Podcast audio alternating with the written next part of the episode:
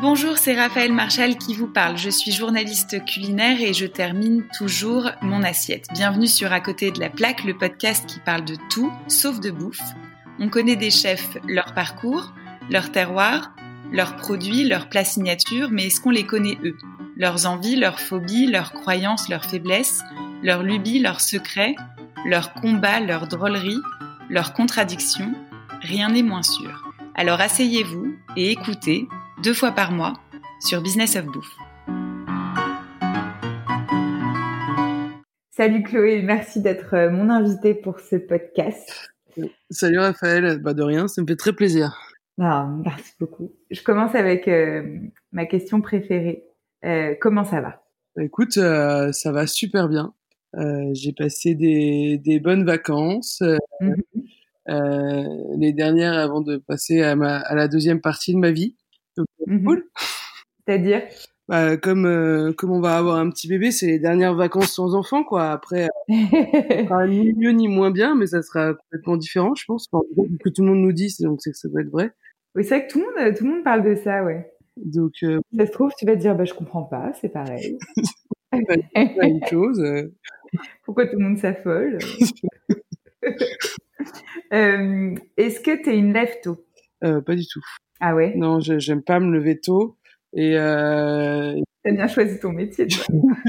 ah par contre, je suis, je, suis, je suis très capable. Alors, je suis un peu moins capable que quand j'avais, quand j'avais, quand j'avais 25, euh, 28 euh, ans, 29 ans. De, c'était il y a pas aussi longtemps. Hein, c'était il y a, il y a 3-4 ans, mais euh, j'ai un peu changé là-dessus. C'est que je suis plus capable de me lever euh, un quart d'heure avant de partir de chez moi. Faut que tu te lèves bien plus tôt. je me lève plus tôt. Ouais, maintenant, j'ai besoin d'un peu plus de temps pour me réveiller. C'est surtout un plaisir aussi. Quand j'ai pas vraiment le choix, je le fais. euh, Qu'est-ce qu'on ignore de toi? Qu'est-ce qu'on ignore de moi? Euh, Bah, pas mal de choses. Moi, j'aime euh, j'aime bien avoir mon petit jardin secret. Quelqu'un d'assez entière, donc en vrai, si tu me poses des questions, bah, généralement, j'arrive pas à ne pas y répondre. Enfin, j'ai beaucoup de mal à mentir. Donc, la plupart du temps, quand même, c'est vrai.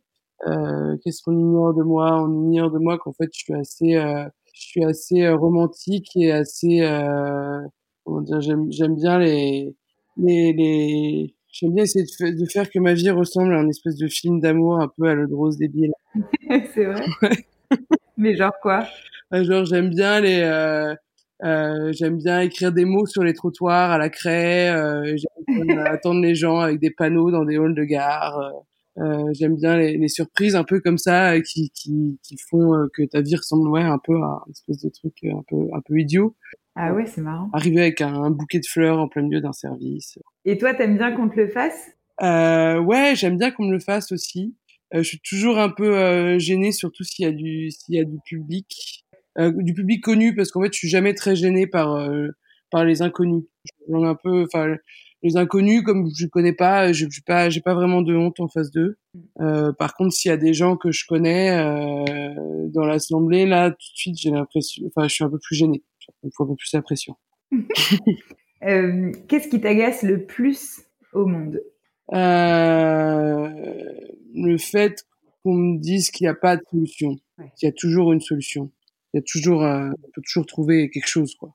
Il n'y a, a, pas euh, voilà c'est enfin il y, a toujours il y a toujours moyen de il y a toujours il y a toujours un autre un autre chemin un autre autre chose qui est qui est peut-être un peu plus compliqué mais il y a toujours quelque y toujours quelque chose quoi. Et c'est ça m'énerve de qu'on me dise non mais ça c'est pas possible. Si en fait tout est possible. Et euh, mm. et puis comme comme j'ai aussi un autre leitmotiv qui dit que je, je fais ce que je veux bah c'est possible et je fais ce que je veux bah c'est pas, pas normal qu'on n'y arrive pas quoi mais t'as toujours été comme ça ou c'est arrivé euh, plus tard avec, to, avec ton caractère euh, de dire euh, je peux faire ce que je veux? Euh, Non, je crois que j'ai toujours été comme ça. Euh, parce que je crois, enfin, j'ai toujours, j'ai toujours eu, enfin, dans ma tête, je je me suis jamais dit qu'il y avait des choses que je pourrais pas réaliser, que je pourrais pas faire. Après, après, il y a des choses qui mettent plus de temps, puis il y a des, des choses qui marchent pas aussi, mais c'est pas parce que ça a pas marché une fois qu'on peut pas essayer, essayer à nouveau, quoi. Mm. Donc, euh, puis parfois on, on, rate un truc et puis en fait on réessaye euh, trois ans plus tard. Donc en fait même même ce qui marche pas ou, ou ce qui entre guillemets euh, pourrait être une preuve que c'est pas possible, en fait je le prends pas vraiment comme ça. Je me dis bon bah je réessayerai plus tard.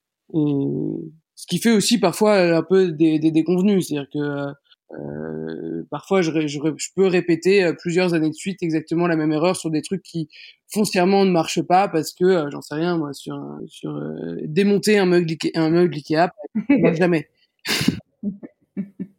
ça, ça, pour le coup, c'est vraiment pas possible. des trucs comme ça, mais, mais bon, ça, ça m'empêche pas de temps en temps de réessayer en me disant mais si, bon, bah c'est bien essayé la, la, la dernière fois. voilà. Et en parlant de, de ça, est-ce que tu peux me raconter ton meilleur échec?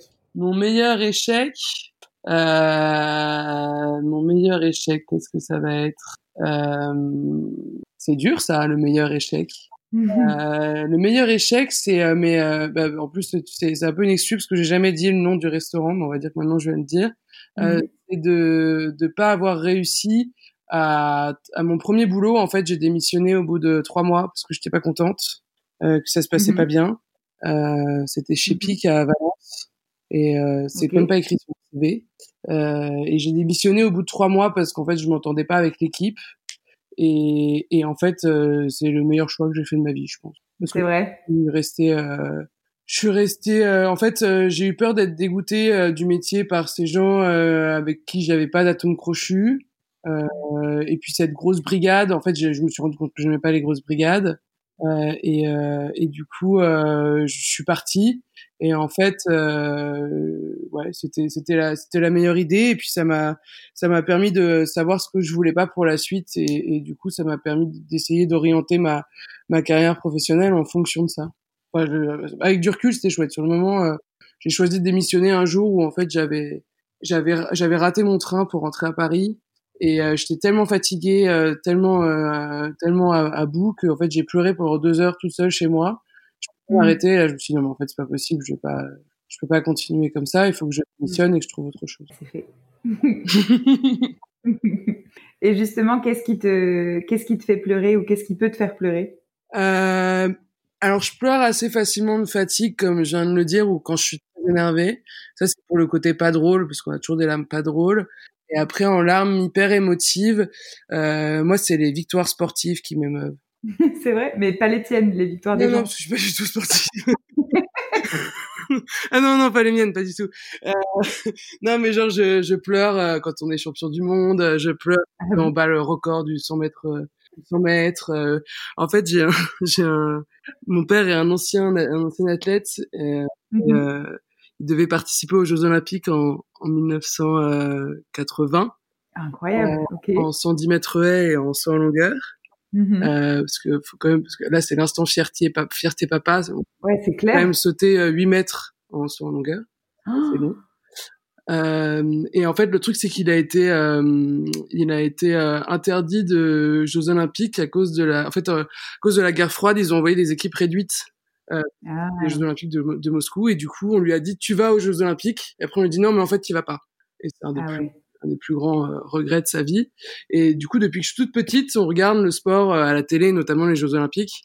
Et il nous explique mmh. hyper bien, il fait les commentaires, tout, il connaît tous les athlètes, mmh. toutes les performances, tous les, tous les trucs. Et, et du coup, tu ressens le, le, l'émotion de dingue que produit une victoire sportive à ce niveau-là, quoi. Ouais, c'est clair, clair. Et, et, en fait, mmh. et, un des, des grands regrets que j'aurais dans ma vie, je pense, parce que je ferais jamais, je, je gagnerais jamais du coup ça. et je de comprendre, en fait, c'est, je trouve ça tellement dingue et à vivre, ça doit être un truc mais exceptionnel. Mmh, c'est clair, ah, c'est clair. Écoute, il n'est jamais trop tard. Hein Comme ouais, tu disais, c'est plein du monde. De... Chloé Charles, arrête la cuisine, elle s'entraîne pour les JO. ça va être un peu comme, euh, comme Rasta Rocket, quoi. Ça va être beau, ça va être beau. Euh, de quoi t'as peur? Du noir. Ah, c'est vrai? Du noir et des serial killers qu'il y a dans le noir. Ah oui. Il y a toujours des serial killers dans le noir, c'est évident. Toujours. C'est là qu'ils se cachent. Mais oui, c'est évident. Et donc, dans, dans, la cave, tout ça, il y, a, il y, a toujours un mec qui est caché et qui t'attend. Ouais, ouais, ouais. En vrai, j'essaye de, j'essaye de lutter un peu contre ça, mais euh, c'est pas facile. Donc parfois, je me fais un peu violence et je me crée un peu des, je me dis genre non mais attends, il y a personne là, tu vois pas, c'est bon quoi, ça suffit maintenant. Trois ans, euh, on n'a pas peur du noir à 33 ans. Tu, tu te fais des petites feintes et des petites feintes et tu fermes les yeux. non, ça, ça marche pas trop. Mais non, c'est le, ouais, c'est le noir complet. Euh, j'ai fait une, tu vois, j'en ai fait une il y a deux ans, une crise de panique où j'arrivais pas à dormir et du coup j'ai euh, j'étais dans une maison dans les Landes chez une copine et, j'étais que enfin en fait j'enlève je, débranche une prise qui était allumée qui faisait de la lumière je retourne dans mon lit et là je fais oh putain il fait nuit noire mais genre nuit noire vénère. Et en fait j'arrivais même pas à sortir de mon lit pour rembrocher éventuellement cette prise qui en clairement était comme une veilleuse d'un enfant de trois ans. Ouais, ouais. c'est quand même assez ridicule. Et, euh, et du coup j'ai j'ai lu des articles euh, enfin j'ai lu pour essayer de me me déconcentrer un peu et euh, la seule solution que j'ai trouvée c'était c'est m'endormir avec mon téléphone euh, allumé en fait. J'ai enlevé la j'ai enlevé l'éteignage automatique là et je l'ai laissé allumer à côté de moi pour pouvoir m'endormir parce que sinon j'arrive et bon après c'est c'est pas grave tu vois mais j'essaie de parce que ça me saule un peu quand même. C'est assez oui, c'est un peu bien c'est un peu euh, c'est un peu chiant si tu veux de se dire que qu'on est enfin les tous les en fait les les peurs comme ça euh, incontrôlées c'est euh, c'est pas très agréable parce qu'on sait on sait au fond de soi que c'est pas rationnel en fait. Mmh. et on oui, n'arrive pas on est complètement paralysé par le truc. Moi je peux pas mettre un orteil en dehors de ma couette enfin qu'est-ce qui dit que s'il y a un mec qui est là, de toute façon, il va pas, c'est pas parce que j'ai un orteil en dehors de ma couette, enfin, c'est débile. Hmm. Mais sur le moment, euh, c'est un peu compliqué. Bah ouais, ouais c'est inexplicable, quoi. Hmm. Euh, est-ce qu'il y a un trait de caractère à toi dont t'aimerais te débarrasser? Euh, Ouais, en fait, je fais des gaffes tout le temps. Et dans le plat. je vois très bien, ouais. tout le temps, c'est ma spécialité. C'est genre, euh, c'est que ça soit sur euh, euh, et comment il va ton mec? Ah, vous êtes plus ensemble. Ok, très voilà, genre. Et, euh, et, du coup, elle en pense quoi, ta mère? Ah oui, c'est vrai que la dernière fois, tu m'as dit que qu'elle était euh, que des trucs comme ça tout le temps. Ça, c'est ma spécialité. Et, euh, et, du coup, bon, euh, et puis en plus, c'est un... on peut pas trouver de, de, de parade à, à, ça. Donc, j'essaie maintenant de faire un peu attention et de, de mm. de, de, de, pas de, de, tourner un peu cette fois ma langue dans ma bouche mais euh, moi, je trouve que c'est un bon défaut, mais je peux comprendre que parfois c'est un peu gênant. en fait, ça des fois, parfois c'est rigolo, tu vois. J'avais un, j'avais un client, euh, j'ai fait un dîner pour euh, pour euh, Eric Bompard en, en janvier dernier, hyper tendu, tu vois. Et euh, et euh, le, le, pianiste en plus arrivait pas et tout. on savait pas où on allait mettre les tables. Tout le monde était très stressé. Et euh, à un moment, je vois un mec qui était pas là depuis le début et, et je regarde et puis tout le monde, je dis et vous du coup, vous êtes le pianiste? Il me dit euh, non, moi je suis euh, le président directeur de général de Eric Bompard. du coup, tout le monde s'est marré et, et, et, puis ça, voilà, ça a détendu un peu l'atmosphère. Ouais. Mais c'était la seule qui l'avait pas googlé avant, quoi. Oui, non, bah non. Bah non, c'est un réflexe qu'on n'a pas. Temps, euh, on va dire que cette bourde-là, moi, elle me dérange pas vraiment. Non. Euh, ou justement, en fait, euh, lui, je pense qu'il attend plus que on, le. Lui, je pense que ça le fait marrer qu'on qu'on qu fasse, enfin, qu'on le prenne pour le pianiste, parce mm. que euh, je pense qu'on lui fait des courbettes sans arrêt et d'avoir quelqu'un qui le considère euh, avec respect, mais normalement. oui. Que, bien sûr, ça va être plutôt plutôt mieux, je pense. Enfin, j'en sais rien. Mm. Écoute, on lui posera la question à l'occasion. Est-ce que euh, tu as une passion complètement inexplicable et les gens qui te connaissent bien, quand ils la voient, ils se disent ah ouais ça c'est ça c'est pour Chloé quoi. Ouais, je reçois même des, des photos. Euh, je reçois des photos. On dirait, on dirait vraiment qu'on a préparé les réponses, mais non non, t'es es au taquet sur toutes les questions. non mais en fait j'y pense parce que parce qu'on va en envoyer une euh, il y a avant-hier, je reçois des photos de grues sur mon téléphone. parce que, que j'adore les grues et euh, c'est même un cadeau d'anniversaire que Gaëlle m'a fait. Elle avait un, ah, une très belle photo de grue. Donc euh, à la maison, on a un, tableau qui doit faire, je sais pas moi, un mètre sur un mètre sur un mètre, tu vois. ah ouais. Euh... Mais attends, mais t'es déjà monté tout en haut d'une grue? C'est mon rêve de toute une vie. Il faut absolument que je passe. Mais attends, mais tu connais pas un chef de chantier euh, je sais pas moi, euh, Vinci ou euh, c'est quoi les grues? S'il y, a un grutier ou une grutière, ah ouais, on entend ce qui veut euh, qui veut m'emmener sur en haut de sa grue. Bah ouais. Moi, une, femme comblée. Oh là là, C'est génial comme passion, j'adore. en fait, je regardais les, avec ma mère quand on était petite, on regardait les, grues, les grues bouger parce qu'en fait, c'est assez dingue ce que tu peux faire avec une grue. Enfin, les, les ils, sont, euh, ils sont à je sais pas combien de mètres euh, au-dessus du sol et ils réussissent à faire des trucs hyper précis euh, en transportant des trucs qui sont qui font 30 mètres de long, tu vois. Mm. C'est assez impressionnant et du coup, j'aime beaucoup les grues. Énorme. Ok. Est-ce que tu es quelqu'un d'influençable? Euh, ouais, ouais, mmh. assez, assez bizarrement d'ailleurs parce que euh, à la fois je suis influençable et à la fois euh, pas du tout. En fait, ça dépend un peu de, mais je pense que ça c'est assez naturel. Je pense que ça dépend vachement de l'admiration que je porte à la personne. Euh, et donc si je suis euh, un peu un peu neuneux, mais ah, enfin un peu neuneux à me dire genre cette personne là est formidable du monde, je peux, ça va plus être par des espèces de, de, de, traits de caractère, de manière de me tenir, de éventuellement mmh. me vêtir. Euh, enfin, c'est ouais. Un peu de mimétisme. Un peu de mimétisme, exactement. Mmh. Ok. Oui, donc c'est pas te faire changer d'avis sur euh, un opinion qui est vraiment très ancré en toi, c'est plus euh, tu te fais un peu influencer sur ta façon d'être, quoi. Ouais, c'est ça. Non, par contre, euh, sur les, ouais, voilà, exactement. Mais sur les opinions, sur les opinions, je suis pas influençable. C'est que si j'ai décidé un truc, je vais le faire. Mm. Euh, il y a des trucs où tu, tu peux pas lutter. Euh, par contre, euh, par contre, si tu arrives avec des arguments et que tu me dis non mais attends, là ça va pas du tout. par A, tu peux pas. Par B, enfin c'est une bêtise. ça me fait quand même mm. réfléchir. Enfin voilà, je, je, peux changer d'avis. Je suis pas quelqu'un qui suis sans arrêt, sans arrêt. borné. Non. Mm. Ok. Ok. Est-ce que tu t'aimes? Un peu. Enfin, je m'aime, oui, je m'aime, euh, comment dire, j'ai la chance d'avoir confiance en moi.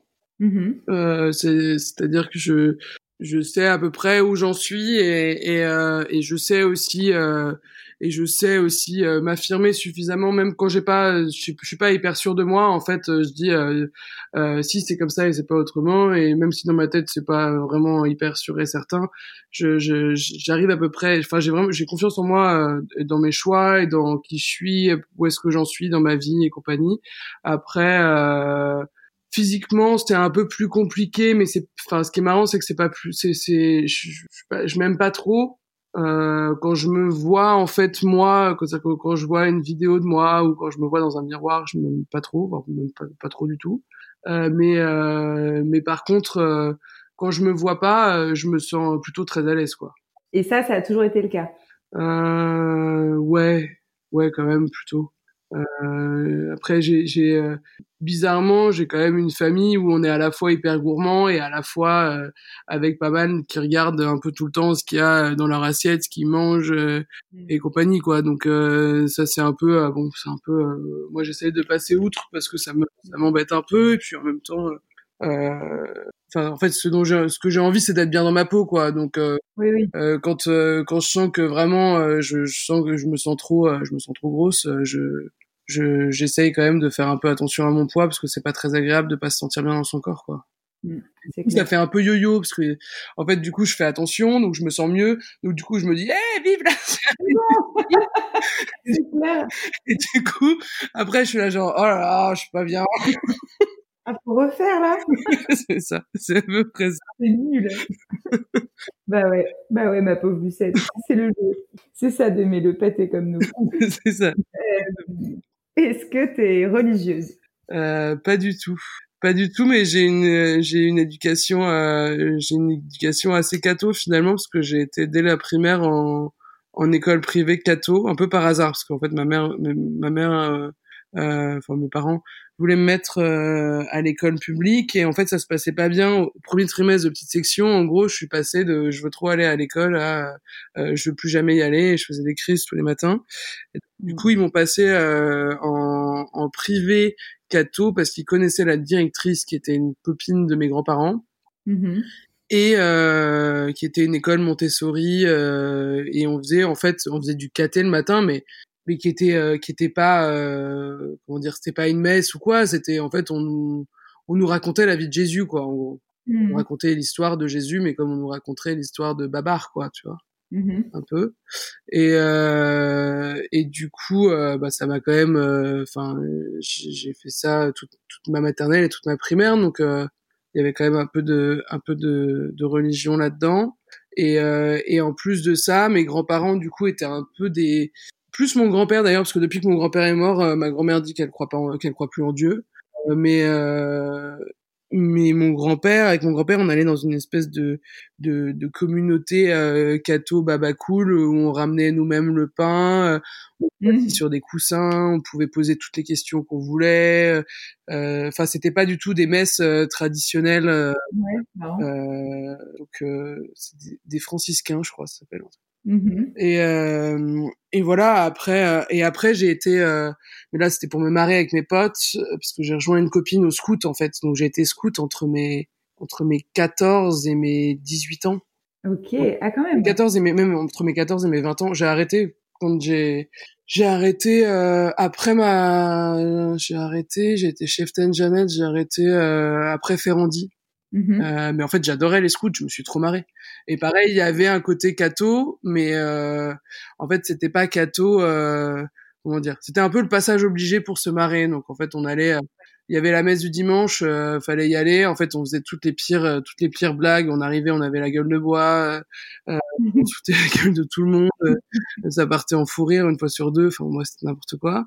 Et, euh, et en fait, aujourd'hui, toute la bande de mes copines scouts, c'est, c'est toutes mes meilleures amies. En fait, on est une bande. De... Ah génial. Euh, on est, ouais, on est six et on est, on est ultra soudés. On a, un, on a un groupe WhatsApp euh, qui sonne au moins une fois par jour. Euh, on a, enfin, donc. Euh, un peu comme une grande colo, quoi. Ouais, c'est ça. En fait, c'était, en fait, pour moi, les scouts, c'était une colo, une colo assurée tous les étés euh, avec euh, des gens avec qui tu passais ton temps toute l'année quoi. Donc en fait c'était c'était des vacances entre copines un peu mmh. encadrées mais euh, voilà euh, enfin moi j'ai mmh. j'ai fait j'ai fait toutes mes bêtises d'adolescente je les ai faites au scout.